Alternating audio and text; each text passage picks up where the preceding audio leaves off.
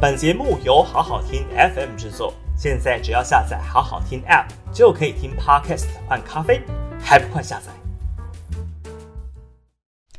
好好听 FM 的朋友，大家好，我是平秀玲。六月三号的今日评评里哦，我们来谈谈疫情。现在呢，基本上是南北交叉，北部在往下缓和中，南部现在正在往上上升哦。那再加上南部的医疗资源其实没有北部这么的丰沛，所以呢，所谓的医疗紧绷现象在南部开始陆陆续续的出现了。那在屏东呢，有一个妈妈带着八岁的儿童哦，已经高烧到四十一度了，但是呢，她寻求了三家医院，希望能够医治。他的小朋友，但是都被拒绝哦。那针对这件事情呢，这个屏东县议员在县议会的质询当中质问屏东县长潘孟安哦，所谓的儿童绿色通道是不是只是作秀而已哦？只是告诉大家说，每家医院都有儿童绿色通道，那不会不收治这一个病情紧急的儿童。但是这位妈妈呢？而八岁的小孩子已经发烧到四十一度了，还有呕吐的现象。那希望能够就医，但是呢，一连跑了屏东基督教医院、布立屏东医院，还有保健医院，都没有办法得到医治哦。最后还甚至到了高雄长庚，才找到门路可以看诊呢。那这件事情呢，潘孟安大骂这个屏东的三家医院，这样子是没有医德的。那他甚至呢还新闻给卫福部，要请卫福部解决哦。那要求呢这一个卫福部再发函给这些医院呢，不准再发生这样子的一个事情哦。那至于呢，为什么这三家医院没有办法这个收治这个八岁的儿童？那屏东基督教医院说，急诊室呢，因为刚刚有确诊者正在消毒。那布立屏东医院最夸张哦，他说呢，没有儿科这样子的一个建制啊。那另外呢，保健医院则是说，这个是联系上面，但是其实他们也没有病床可以收治啊。可以凸显的是，南部的医疗的系统。接下来的疫情哦，可能会让这个基层的医护的量能受到非常严厉的挑战哦。另外一个例子是，也是一个礼拜天发生的。刚刚这个屏东的事情是礼拜天发生的，也许是因为周日，所以呢，医疗的这个人力比较少。在高雄则是有人投诉哦，也是小朋友发烧哦，那到这个所谓的基层医疗诊所去啊，那结果被指派的。居然是医美复健科的医师看这一个发高烧的这个小朋友，也不是儿科的这个专责的医师啊。那这当然都凸显说，这个在医疗资源比较不足的南部地区，接下来的疫情会是非常严峻的挑战了。那事实上呢，这一波的疫情哦，台湾的这个儿童重症哦，相较于其他国家是呃多了不少，所以也才有所谓的儿童绿色通道这样子的一个宣示。但是宣示完，真的所有的儿童都能够得到适当的治疗吗？那网络上呢，当然这一个卫福部大力澄清的谣言是蔡英文总统下令啊，这个高烧四十一度以上哦，医院才能够收治。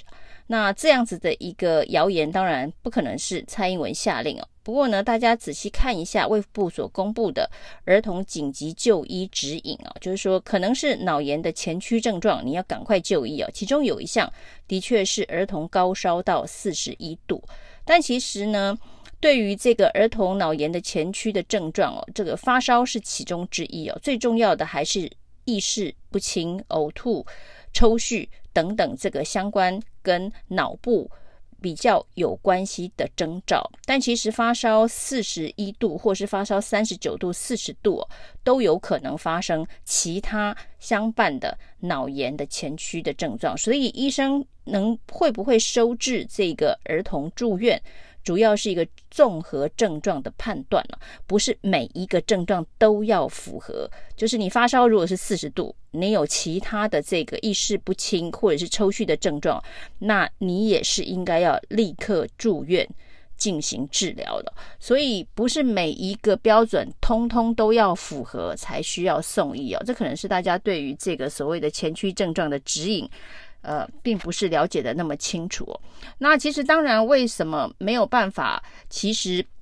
用比较宽松的标准告诉家长说，你只要看到任何一个症状，你就可以呃送急诊，然后就可以这个留院观察跟治疗。这当然是我们的儿童医疗量能不足。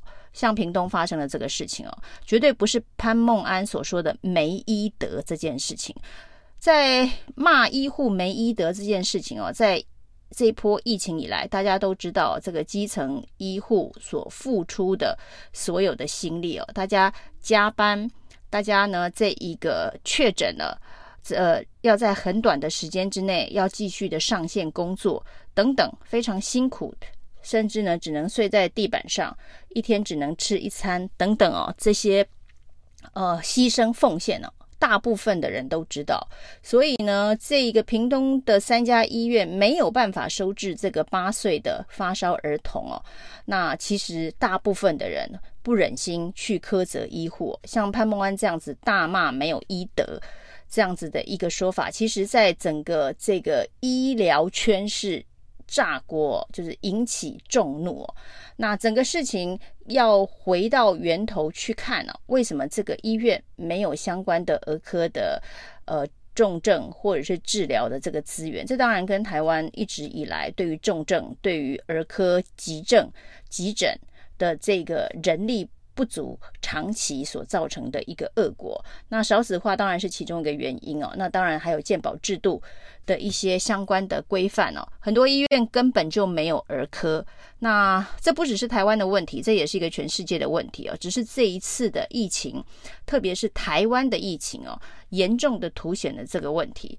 因为呢，包括了李炳颖都说，这一波疫情他没有想到的三件事情哦。那一件事情就是台湾的儿童为什么会有这么多脑炎并发重症啊？那另外一个当然就是高原期的时间为什么拉了这么长？高原期的时间拉得很长，对于基层医护的人力也是一个很大的挑战哦。另外，台湾的一个现象是。为什么这么多确诊五天内就死亡的案例哦？这件事情呢，柯文哲也觉得非常的奇特。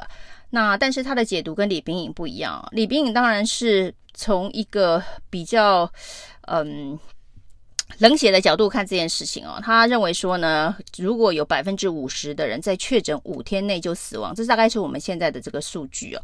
那代表说。进入整个医疗体系的这个重症的患者哦，不会多到让我们的医疗体系崩溃啊。那其实是一个不错的现象。那柯文哲当然质质疑说，为什么这么多人百分之五十的这个重症患者会在三天之内就确诊了三天之内死亡哦？